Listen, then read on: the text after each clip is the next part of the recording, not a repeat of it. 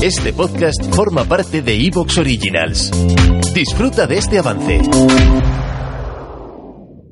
El más allá, ufología, arqueología imposible, encuentros cercanos a la muerte, esoterismo, misterios y ciencias de la frontera que nos llevarán a otra dimensión.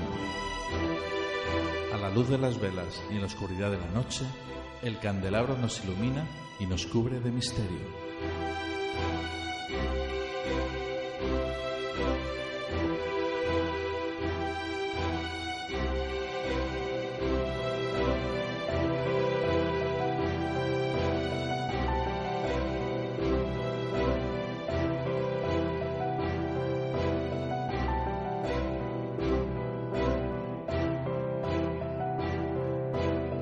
Aquí comienza el candelabro.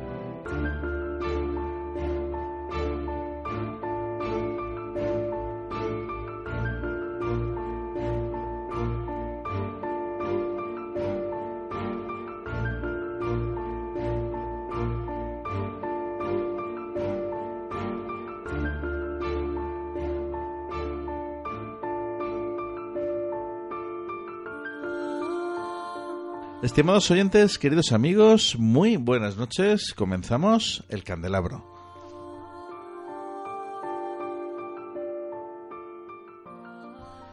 Con nosotros se encuentra Juan Antonio Sosa, nuestro querido colaborador. Muy buenas noches, Juan Antonio. Buenas noches, Fernando. Buenas noches, oyentes y escuchantes.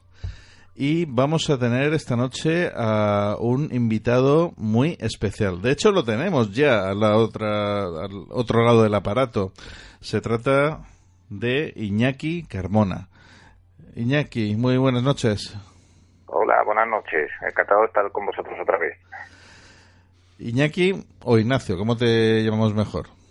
Bueno, como sois amigos, pues Iñaki, que es como me suelen llamar los amigos, o sea, me siento así Sí, por más, eso se me, cómodo. claro, por eso se me ha escapado el Iñaki desde el principio, pero bueno, eh, con Iñaki eh, vamos, bueno, ya tratamos en su momento la mesa del Rey Salomón, que se encuentra casi con toda seguridad en, en Toledo, ¿no, Iñaki? Bueno, se asoman una de las hipótesis es que realmente sí, los indicios históricos más serios dicen que una mesa procedente del Templo Salomón, digamos que es la, la que la, Carta de Aristeas define, que, Ujú. o Flavio Josefo, que es la de la mesa de los panes de la presencia, que cumple una función ritual en el templo judío, llega por unos derroteros históricos a Toledo. Eso Ujú. casi hay confirmación, incluso, eh, bueno, eh, digamos que hay un consenso y aceptación por parte incluso de muchos eruditos historiadores muy concienzudos. O sea, que sí que llega a Toledo. Cuando se pierde, pues ahí nace el misterio, pero una de las hipótesis que yo manejo y que puede coincidir con la del profesor Moreno, una de las figuras más impresionantes en el campo de, los estudios del campo de los visigodos, pudiera ser que estuviera entre 50 y 150 kilómetros eh, en dirección a la Lusitania, hacia el este, una vez llegados los árabes a Toledo, y en ese emplazamiento aparece eh, lo que es el tesoro Guarrazar enterrado, y por qué no, cerca de él hay una etimología muy sugerente, la cual, la que se llama, por ejemplo, eh, una torre eh, Casa de la Mesa, que él puede o interpreta el profesor Moreno y coincide con mis ve- investigaciones un poco heterodosas en el sitio de Melque, de que es un lugar muy propicio para, para que el resto de los tesoros, digamos, pertenecientes a, al tesoro visigodo, como puede ser esta mesa eh, de los panes de la presencia, pues a lo mejor algún día alguna excavación o prospección arqueológica pues aparece. Ujú. Pero bueno, eso ya pertenece un poco también al programa pasado que ya estuvimos hablando de esto y bueno, de todas formas en un futuro volveremos a hablar de ello. Porque esta noche queríamos concentrarnos un poco más en el tema de los templarios y neotemplarios. Oye, ahora que lo pienso, que habría la posibilidad de que tenga algo que ver la- el, el que esté la mesa del rey Salomón aquí con el tema de los templarios. Eh, bueno, fíjate qué curioso, porque uno de los enclaves más sugerentes y que ha sido definido incluso, por ejemplo, por el Culper, uno de los historiadores de castillos medievales eh, pues más eh, de más prestigio, él decía que, eh, bueno, Melque, Santa María Melque, que es el estable visigodo, que, que mi tesis apunta como posible, no paradero, pero sí un lugar muy propicio en el, en trayecto que, que perfila el profesor Moreno de desaparición del tesoro, puede ser, eh, forma parte de la tercera bailía templaria de Montalbán, que está muy cerca y unido por, por túneles, tanto Melque como Montalbán, el castillo Montalbán. Y Ewa Cooper dice que, y él no es nada esotérico, simplemente hace un estudio, eh, digamos, de su, su área de especialización, y él concluye que Montalbán para él es el castillo más enigmático perteneciente a los templarios. Bueno, ahí dejo la, hipótesis abierta. Pero fíjate tú, viniendo a la actualidad, eh, yo tengo entre mis amigos, amistades, pues gente que pertenece a incluso maestres de órdenes neotemplarias eh, de distinto rango, digamos, ¿no? Pues unas son más creíbles, otras menos, otras están más afectadas.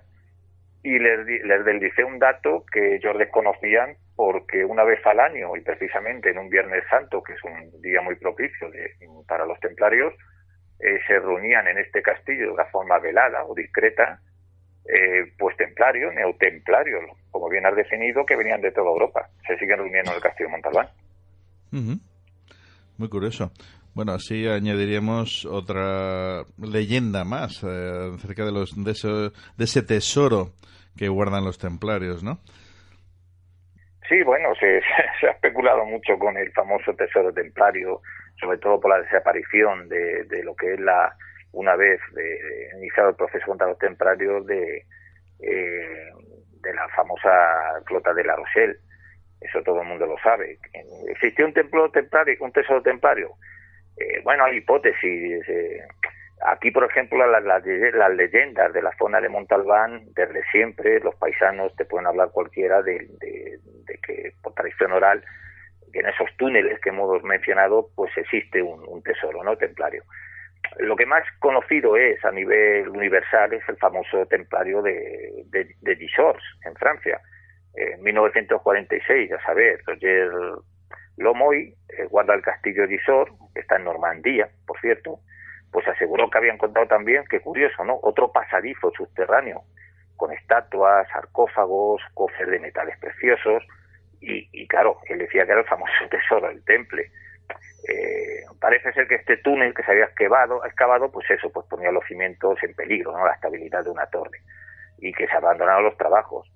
Eh, pero más tarde, pues, pues bueno, este castillo que efectivamente que estuvo en manos templarias, eh, quiero recordar que era entre 1158 y 1161, eh, cuando, bueno, pues llega y, bueno, ahí siempre ha habido controversia sobre eh, si aquella historia fue verdad o no fue verdad, pero de cualquier modo en 1960 y algo, 64 creo, que fue cuando se iban a llevar a cabo nuevas excavaciones para comprobar si esa historia es verdad, pues el lugar fue declarado, fíjate tú, fue una militar por el gobierno francés y la investigación fue cerrada y, bueno, yo creo que clasificada incluso.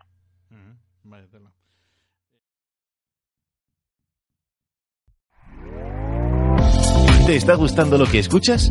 Este podcast forma parte de Evox Originals y puedes escucharlo completo y gratis desde la aplicación de Evox. Instálala desde tu store y suscríbete a él para no perderte ningún episodio.